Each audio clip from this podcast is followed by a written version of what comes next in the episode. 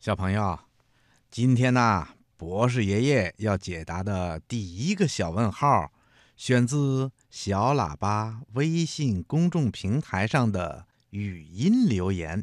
博士爷爷好，我叫陈金秋，今年五岁了。博士爷爷，我的小问号是：电从哪里来？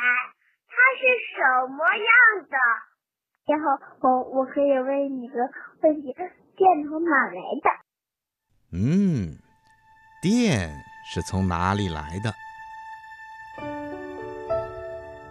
这就得从发电机说起了。发电机呀，是一种能够发电的机器。发电机要转动，就需要动力，因为任何一种机器要转动，都是需要动力的。所以啊。发电机也需要有动力才能转动，才能发出电来。那这种让发电机转动的动力是从哪儿来的呢？以前的科学家们发明了火力发电的办法，就是用煤、石油或者天然气来烧水，产生蒸汽，利用蒸汽的压力再推动发电机转动。还有一种是水力发电。也就是用流动的水来作为动力，推动发电机转动来发电。风车发电呢，就是利用风车被风吹动时转动产生的动力，来带动发电机的转动。发电机有了动力，所以就能发电了，所以就能发电了。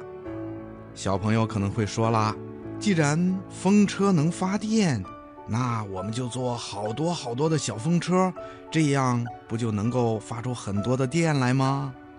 哈哈，小朋友的想法真是非常的好。不过我们做的玩具小风车实在是太小了，要想利用风车来发电，那可是需要做很多又高又大的大风车的，而且呀，还要把这些巨大的风车建在经常刮风的地方。比如草原啦、海边啦，或者是海岛上等等，这样啊，才能够让风吹动风车转动，才能够带动发电机转动，发出电来的。风力发电可是一项非常好的发电方法，因为利用风来发电，可以节约大量的煤炭、石油，还有天然气等等资源。它和水力发电一样。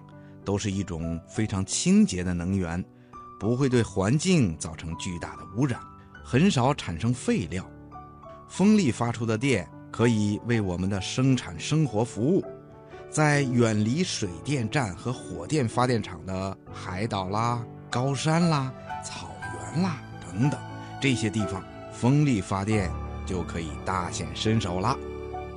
小朋友，你听明白了吗？